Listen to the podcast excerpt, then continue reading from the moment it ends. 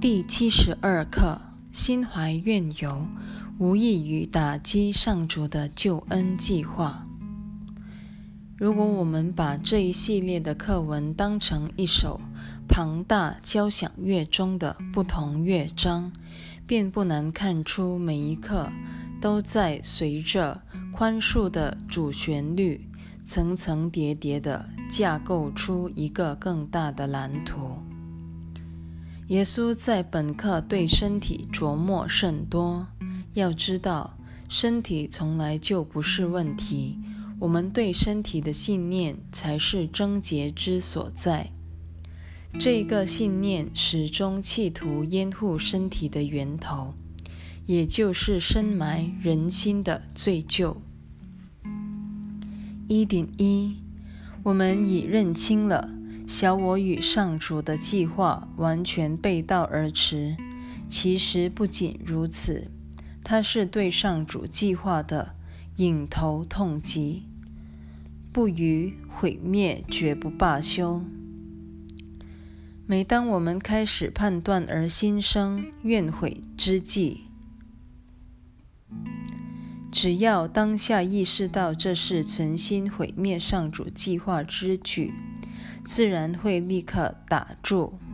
然而，小我狡猾地把这个果和它的因切断，让我们意识不到自己在做什么，如此才能痛快地全力攻击下去。耶稣在正文论及特殊关系的凶狠无情时，也提出类似的观点。这种关系。不止存心毁灭上主的宽恕计划，他最终要毁灭的是上主本身。以下这一段的开头，前文已经讨论过，不再赘述。若能看出特殊关系不过是你战胜上主的一个标志，你还会要它吗？姑且不提那可怕的本质。以及它必然引发的罪疚、哀伤及孤独，这些只不过是信仰分裂的宗教以及认为分裂确实发生过的信念背后那套思想体系的几个特质而已。在特殊关系所标榜牺牲的连环导词下，真正要传达的只有一个中心思想。那就是上主必须死亡，你才可能生存。特殊关系所要传达的正是这个观念。再说一次，认清自己的判断所带来的后果才是关键，否则放下判断只是一句不着边际的空话。终究，我们是做不出正确选择的。一点二，他攻击的伎俩就是把原属于小我的特质套在上主身上，而为小我冠上上主的特质。这两句话是奇迹课程相当重要的观念，让我们明白为什么世界会打造出这么恐怖的上主形象，即是毁灭者、报复者、惩罚者。也是操弄特殊性的权威，只因我们把潜意识的自我认知投射到上主头上，让他去背这个黑锅。我在前一刻已经解释过正文投射形成之见的道理。只要我们自视为一具身体，就不可能不把上主也一样看成是一具身体。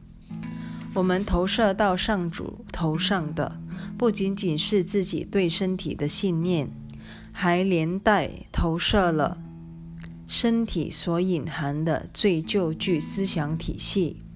根据投射形成之见这个千古不易的心灵运作法则，我们不可能不把深埋在潜意识的自私与仇恨投射到造物者身上。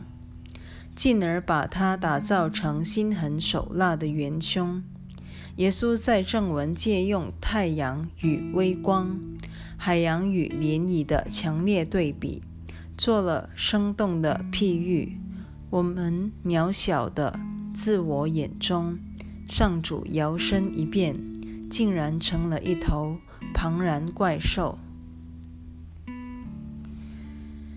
这一线微光开始自命为太阳，那小得难以辨识的涟漪竟自诩为海洋，真是狂傲的不可思议。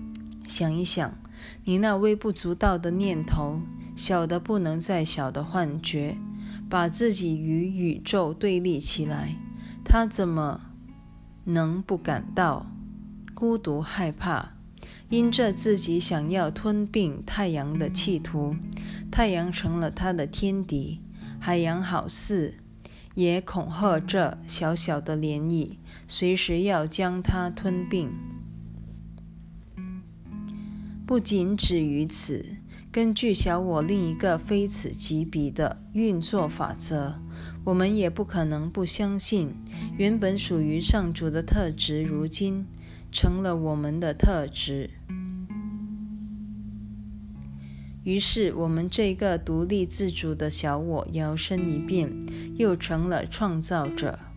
到练习手册后文，我们还会深入探讨小我这类的基本运作法则。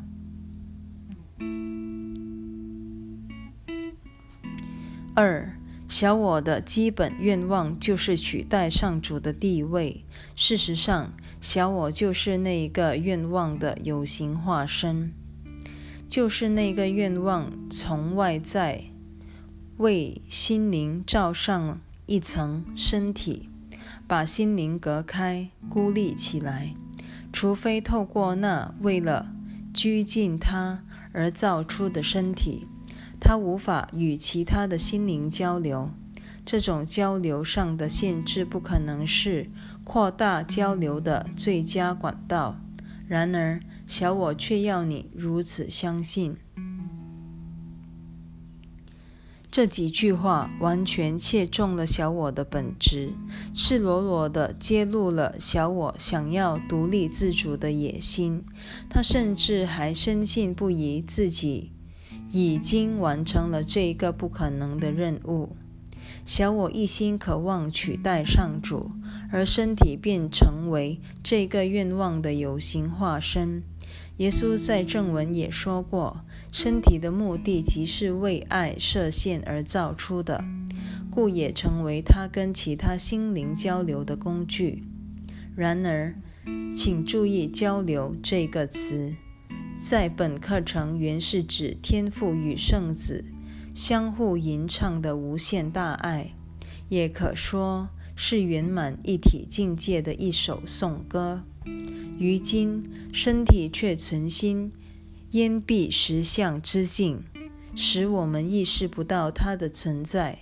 小小的花园那一节也传达了同样的理念：身体的存在是为了确保我们与上主分裂。请看下面这一段最具代表性的描述：上主无法进入一具身体。你也无法在身体内与上主结合，为爱设限等于将上主推出门外，存心与他背道而驰。身体就是企图圈住你那光辉圆满的小小理念的围栏，它好似从整个天堂撕下一小部分，画个圆圈。把这一丁点的天堂围起来，宣称那是自己的王国，请上主止步。也因此，耶稣在随后的两段再次明白点出，我们的怨尤始终把矛头指向某具身体。这个观念和我先前引用的一百六十一课那一句“恨”是十分具体的。两者可说异曲同工，没有错。只要我想，怨天尤人，一定找得到一个具体对象来怨的。耶稣要我们明白，我们的怨尤必会冲着身体而来。彻底否定了我们和弟兄的灵性身份。三，身体强加于你的限制，其用意极其明显。然而，为什么心怀怨尤等于打击上主的救恩计划，则不是那么容易一眼看透其中的玄虚？让我们反省一下那些常使你怀怨在心的事情，哪一个不涉及对方形体所做的某些行为？某人说了某些令你不悦的话，某人做了某些令你不快的事。他的行为泄露了他对你的敌意。确实如此，在小我献上主之子于非心之境的阴谋中，身体一直扮演着极为重要的角色。它不止具体证明了小我的宣言，分裂确实发生了。并且异想天开地让其他人的身体成为储藏自己罪疚的保险箱。难怪我们的肉眼总是不怀好意的环顾世界，一看到弟兄有罪的证据，就猛扑上去，死咬着不放，好显示自己的清白，来为自己脱罪。说穿了。我们每一次听到弟兄说了某些不中听的话，其实都是我们想要听到他说出那些话的。虽然这并不表示我们得为他说的话负责，但我们对他的话语究竟做了什么诠释，我们自己必须负起完全的责任。换句话说，是我们想在别人身上看到敌意，而且还认定那是冲着自己来的。于是乎，一切就如我们所预期的发生了。下面这一段把小我形容为在恐惧中圈养出来的恶犬，实在描绘得淋漓尽致。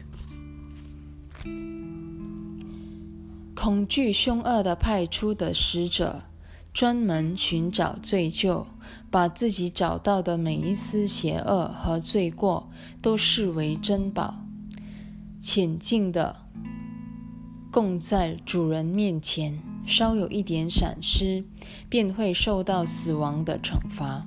恐惧的使者接受的是恐怖训练，当他们受主人征召时。常常站立不已。那些使者满怀罪疚地溜出去，饥渴的搜寻罪疚，因他们的主人是以挨饿受冻的方式磨出他们的凶性，只准食用他们带回给主人之物，没有一丝罪疚能逃过他们饥渴的目光。他们无情地。四处搜寻罪的踪迹，一看到有情生命便直扑上去，不顾猎物的哀嚎，不顾猎物的哀嚎，拖回给主人大快朵颐。因他们带回的都不外乎皮相与血肉层面的消息，他们奉命只去寻找可朽的生命。回来时，嘴里塞满了腐败、腥臭之物。他们以为那些东西能减轻自己的饿渴之苦。他们以为那些东西能减轻自己的饥渴之苦，因而视之为珍馐味，因而视之为珍馐美味。不言而喻的眼前，要是没有一句一句的身体，那只被恐惧逼疯的恶犬便失去捕猎的对象，最后它也终将被罪疚吞食，并且还显得罪有应得。四点一到四点四，你所面对的并不是那个人真实的模样。相反的，你的注意力全都集中于他身体的所作所为。你不仅没有帮他由身体的限制中解脱出来，反而落井下石。你实际上已把身体与他混为一谈，把他们当作同一个东西来审判。同样的说法，在正文过去的阴魂那一节还详加阐述。他清楚点出，我们之所以在别人身上看不出基督，只看到阴暗的身体，是因为我们早已把罪疚投射出去，才会在他人身上看到邪恶。现在，我们就直接来读这一段，看看小我是如何卑鄙地把身体当作报复工具的。你抓着过去的阴魂不放，不过想证明他确实做了那些他其实并没有做过的事情。他们代表着你认为发生在自己身上的厄运。为了以牙还牙，你让过去留在身边，希望这些见证随时提醒你他人的罪过，让你免受其害。那些见证给你种种的理由。邀你加入那极不神圣的联盟，为小我效忠，利用所有的关系拥护小我的势力。那些关系只有一个目的，就是抹杀别人与你的真相。这就是为什么你们会在彼此身上看到根本不存在之事，且同受报复心态的驱使。这也是为什么凡事能让你忆起往日旧怨之事，对你特别有吸引力。不论你靠什么病态方式把这两件事联想在一起，它都会打着爱的旗帜。最后，这也是为什么这类关系全都致力于身体的结合，因为在他们的眼中，身体是最。称职的报复工具，为此，身体顺理成章的成了这些不神圣关系的焦点。比如说，我无法把你关进小我的地狱，但只要我把你视为一具身体，保证可以让你在地狱里永远不得翻身。这就是特殊关系的真正目的。由此可见，每一个特殊关系都是根据幻觉打造出来的。不幸的是，世间所有的关系都属于特殊关系。这一个幻觉的起源就是我坚信自己是邪魔、黑暗与罪恶的冤首，进而将如此不堪的形象投射到别人身上，希望借此。与这一自我形象撇清关系。又比如说，我先相信自己是一个独立生命，与你无关，然后将那种分裂妄念投射到你身上，并且赋予那种妄念一个具体形式，一切便如此弄假成真了。从此，我们的弟兄就是那具身体。我们若也是身体，一定是别人害的，不是我们的错。我们过去做的错误决定所残留的罪疚阴影，就是如此这般化为人生的现实。从此，我们的灵性真相反倒变得虚幻无比。四点五到四点六。这其实是对上主的一种侵犯，因为他的圣子若只是一具身体，他必然也是如此。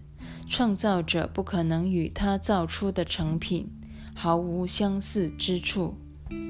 我在第六十八课曾提过，圣子在我们眼中是什么，上主的概念在我们心目中就是什么。现在这段课文的意涵也完全相同。我们若视自己与他人为身体，便不可能不把上主看成有模有样的神。这正是投射形成之见的原则。我们对他人的每一种认定，直接源自于我们对自己的认定。总之，我们如何看自己，全然左右了我们看上主、看耶稣或圣子奥体每一份子的眼光，绝无例外可言。正因如此，我才反复解释。为何耶稣把上主说成一个有形有相之神？他称上主为父，要我们跟他说话，向他请意。但这并不表示上主真的知道我们所在的幻境。下面继续引用太阳和海洋的比喻，说明上主对我们的幻境其实一无所知。然而，太阳和海洋做梦都想不到，居然有这般怪诞而荒谬的反应。他们只是依然故我，浑然不知自己内在极小的一部分，竟会害怕且痛恨他们。再说一次，耶稣解说的方式，好像上主很知道我们处境似的。这是因为我们。只能如此体验上主。简单说，身体只能看见身体，幻觉也只会看到幻象。能见与所见必然互为表里。五点一到五点五，如果上主是一具身体，他会有什么样的救恩计划？除了死亡以外？还会是什么？他却故意把自己装成生命之主，而非死亡之主。他岂不成了一个说谎的骗子，尽做不实的许诺，不告诉人真相，只会用幻象蒙骗人？身体这有形可见的存在现实，使上述的神观变得相当有说服力。事实上，身体若是真的，上述的说法乃是必然的结论。这段话可谓一针见血地描述出圣经里的上主。我们一旦把标榜个体性的思想体系当真，必然也会把身体当真。这表示我们相信自己毁了真神，又按照自己的身体形象打造个神明来取而代之。更糟的是，这种神明还会说谎骗人。我们一旦把身体弄假成真，一定也会把上主的形象当真。各位应该还记得，小我思想体系具有严密的逻辑架构。一旦把身体当真，那么打造出身体，而且不断灌溉它的那套思想体系，必然也显得真实无比。难怪从我们心中的罪疚投射而成的上主，与小我简直一模一样。正文第十三章的导言也呼应了相同的论点：形体世界全是由那些被罪疚。逼疯的心灵打造出来的上主之子，让罪疚进入了自己心中，这是天人分裂之始。那么，当他接受救赎之际，自然成了分裂的终结。你眼前的一切，乃是被罪疚逼疯的心灵妄想出来的世界。只要仔细。端详一下世界，你便明白此言不虚。因为世界确实是惩罚的具体象征，它的运作法则好似全受死亡控制。孩子们在痛苦中诞生，历尽沧桑地活下去。痛苦伴随着他们成长，他们所学的尽是悲伤。分离与死亡，他们的心灵好似囚禁在头脑里，身体一受到伤害，脑力就随之减退。他们很想爱人，然而一生不是遗弃别人，就是被人遗弃。他们好似随时都会痛失所爱，没有比这更疯狂的信念了。他们的身体日渐。衰颓，一口气接不上来，便是黄土一坏，重归虚无。任谁都会感到造物主何其不仁。如果这是真实的世界，上主确实不仁，因为没有一个有爱心的父亲可能要求孩子为救恩付出这种代价的。请看看圣经中的上主。之所以变得如此不堪入目，原来他就是我们按照自己的形象打造出来的。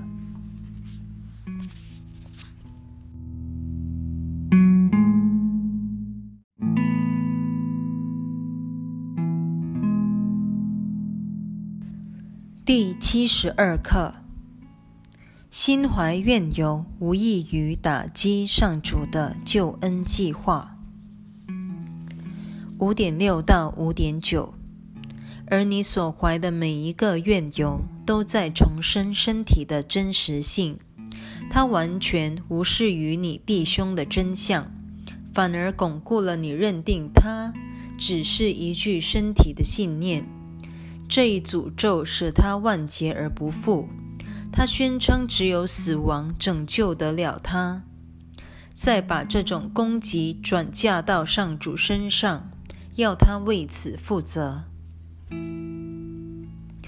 我们再一次看到了小我的金蝉脱壳之际投射。试想，若要隐蔽自己的真实身份，还有什么比着眼于非心之身体更高明的伎俩？若想把身体弄假成真，还有什么比不断把身体视为发动攻击的主体与遭受攻击的对象更高明的手法？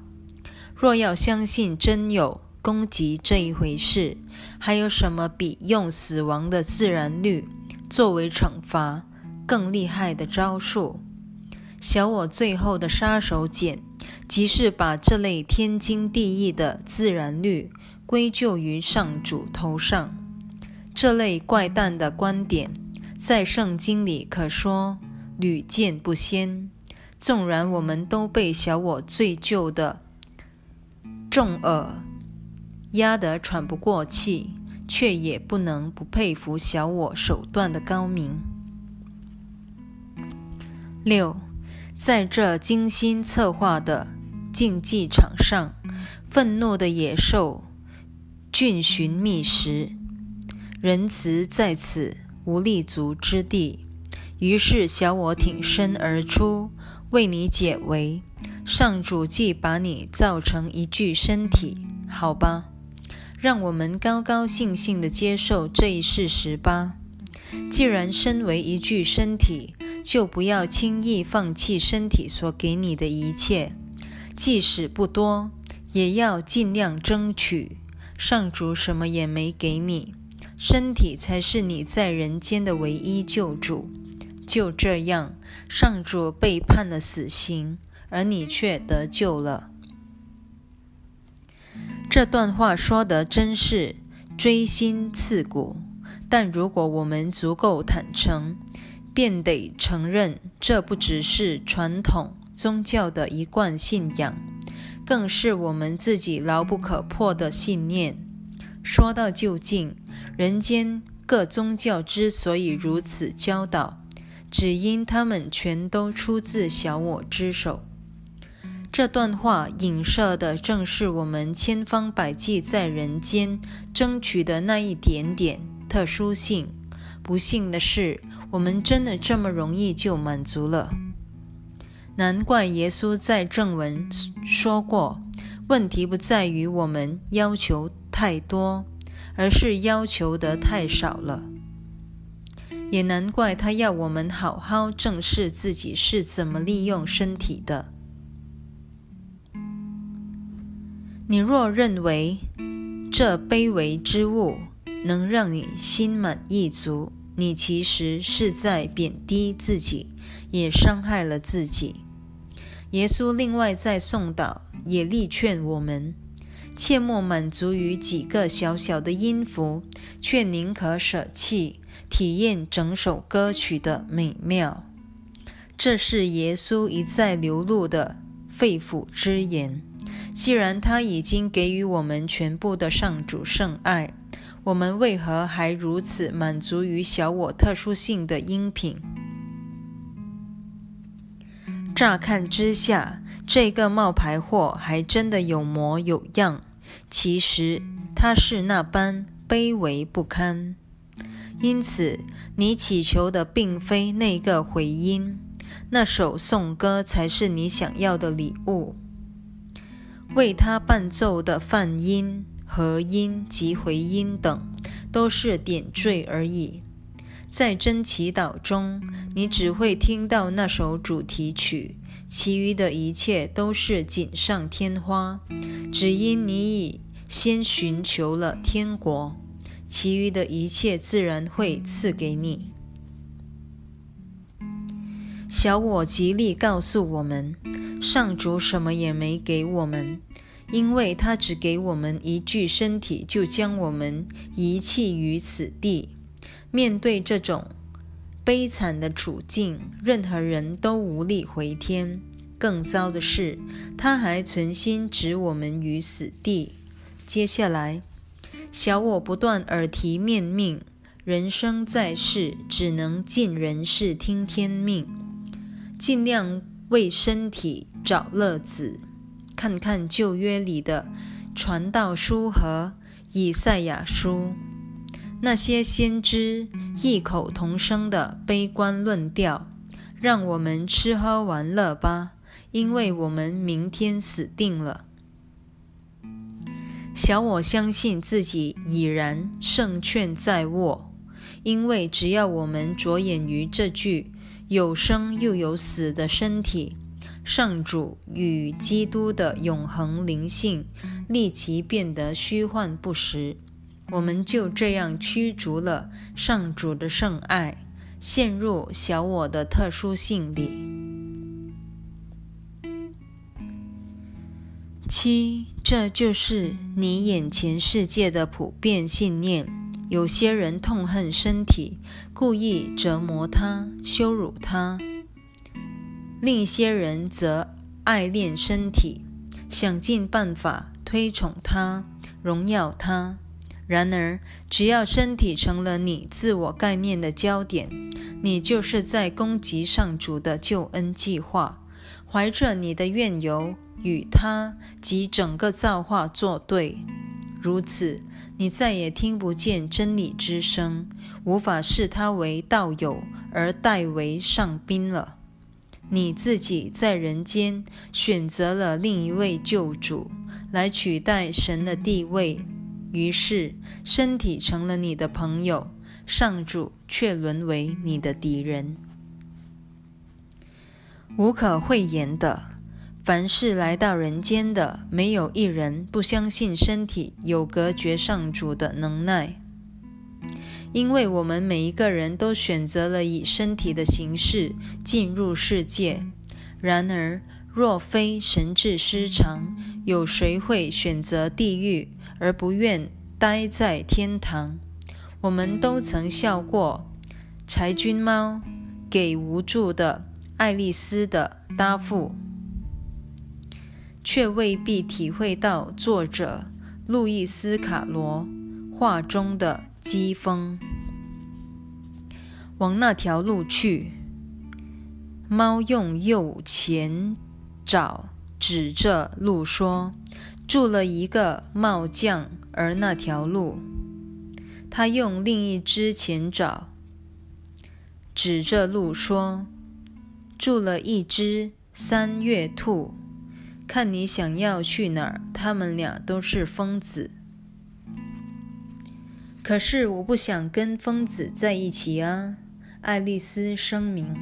“哦，那你可就没法子了。”猫说。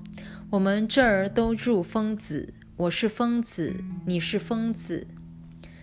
你怎么知道我是疯子？爱丽丝说：“你一定是。”猫说：“不然你就不会在这里。”对神志失常的小我而言，爱惜身体或厌恶身体其实是同一回事，两者都一样把身体当真了。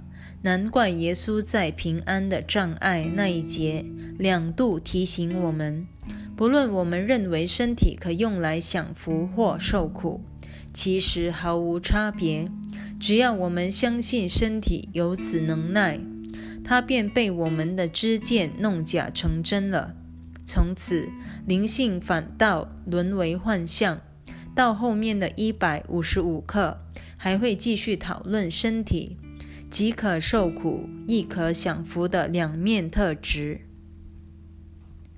我们如此崇拜身体，追根究底，只因我们不想听到真理之音。因天音一现身，小我的存在当下就告终了。为此，我们不惜用内心的旧来消灭圣灵之音，然后把身体当作盟友，甚至奉为救主。八，今天我们将试着终止你对救恩的无谓攻击。不但如此，我们还要欢迎救恩的来临。你那是非颠倒的知见，对你内心的平安具有极大的杀伤力。你一直认定自己存于身体内，而真理却在你之外。因这身体的隔阂与限制，使你意识不到真理的存在。现在，我们要换个角度。重新去看这一件事。耶稣述说完所有的缘由后，开始恳求我们聆听，期待我们重新选择。他在正文的最后再次呼吁，说得更为恳切：不论哪一种诱惑，不论发生于何事。他只教人一个课题，他企图说服上主的神圣之子，他只是一具身体，诞生于必死的肉体内，欲振乏力，连感觉都受制于他，身体为他的能力设了限，身体的能耐成了这人仅有的力量，他所能掌控的不出身体这一小小范围。你宁可活成这个样子？如果基督在荣耀中现身，向你提出这一请求，重新选择吧。你究竟想要寄身于救主的行列，还是与弟兄一起堕入地狱？他已经来临了，正如此请求你呢。摆在眼前的选择再清楚不过，而背后的问题也完全昭然若揭。至于答案，只等着我们做出那注定会做的决定了。九，真理之光就在我们内，是上主亲自将它放在那里的。外在的这一具身体，不该是我们注意的焦点。无形无相的存在才是我们的本来境界。只要认出自己内在的真理之光，就等于认出了我们的真实面目。只要看清我们的自信与身体毫不相干，就等于接受了上主的救恩计划，而停止一切攻击。不论你在哪个环节接受他的计划，那个计划就等于完成了。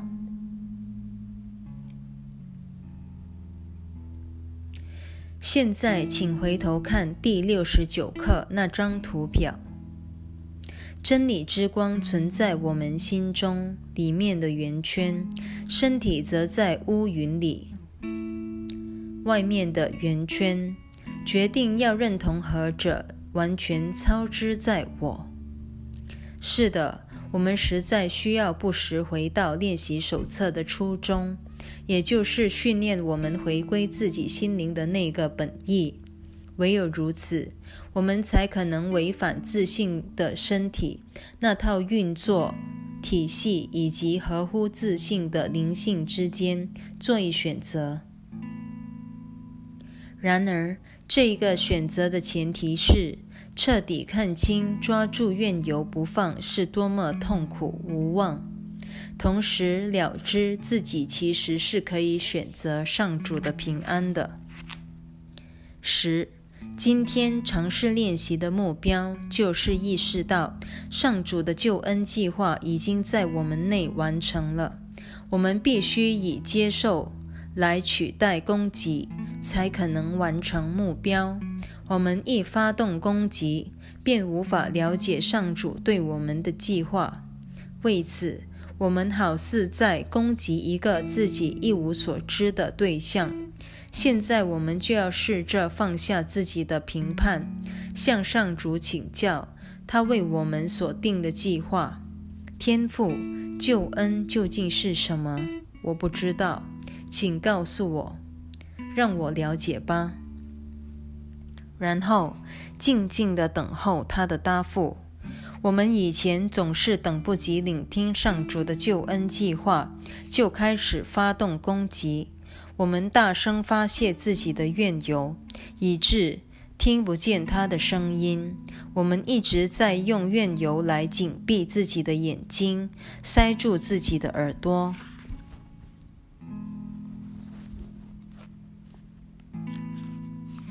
先前我们已经花了不少篇幅讨论课程的二元用语，这里再度出现了类似说法。我就不多做解释了。耶稣要我们放下自己的判断与怨尤，因为他们全是小我的喧嚣妄想，只为了阻挠我们听见上主救恩计划的温柔天音，也就是救赎之音。现在我要再次引用一段有关特殊性的关键论点。如果你请教、答复与聆听的对象都是这一特殊性，你可能接收到圣灵什么样的答复？上主不断以爱赞颂你的生命真相，你却一味聆听特殊性的暗哑回应。上主赞美你与爱你的雄伟赞歌，在特殊性的淫威下，只好静声不语。每当你竖耳聆听特殊性的暗哑之声时，上主对你的呼唤必然不复可闻。由此可知，我们的判断总是出自小我在潜意识里的精心盘算，企图将我们的注意力由心内的罪疚转移到身体，尤其是有罪的弟兄身上。十一，现在我们愿意去看、去听、去学。天赋救恩究竟是什么？问吧，你会得到答复的；找吧，你会找着的。我们不再向小我请教什么是救恩，以及该去哪儿找。我们要向真理问道。你放心，他的答复必然真实不虚，因为你是向真神请意。耶稣在此假定我们已经做了选择，甘心放下怨尤，心无挂碍的聆听真理，而且懂得在答案所在之处寻找答案了。那答案正静静等着我们回头。话说回来，救恩其实称不上是个答案，它只是一个决定。我们终于能够快乐地做出这个决定了。十二，每当你感到自己的信心开始消退，成功的希望摇摇欲坠时，不妨重复一遍你的问题及请求。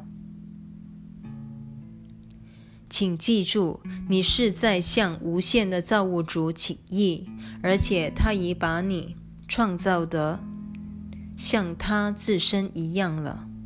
天赋救恩究竟是什么？我不知道，请告诉我，让我了解吧。他会答复的，下定决心去聆听吧。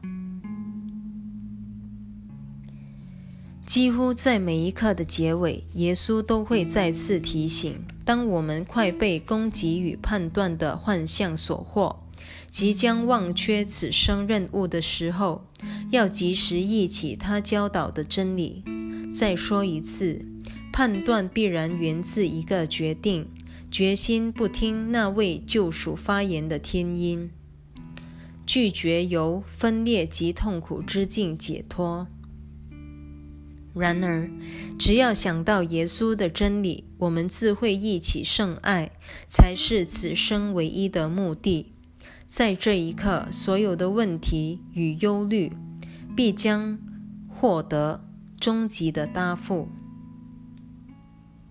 十三，今天每小时只需做一两次短式练习就够了，因为它们比一般短式练习稍长一点。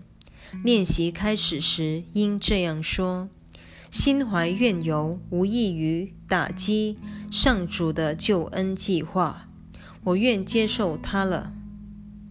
天赋救恩究竟是什么？”然后静静的等候一分钟左右，最好闭起眼睛，聆听他的答复。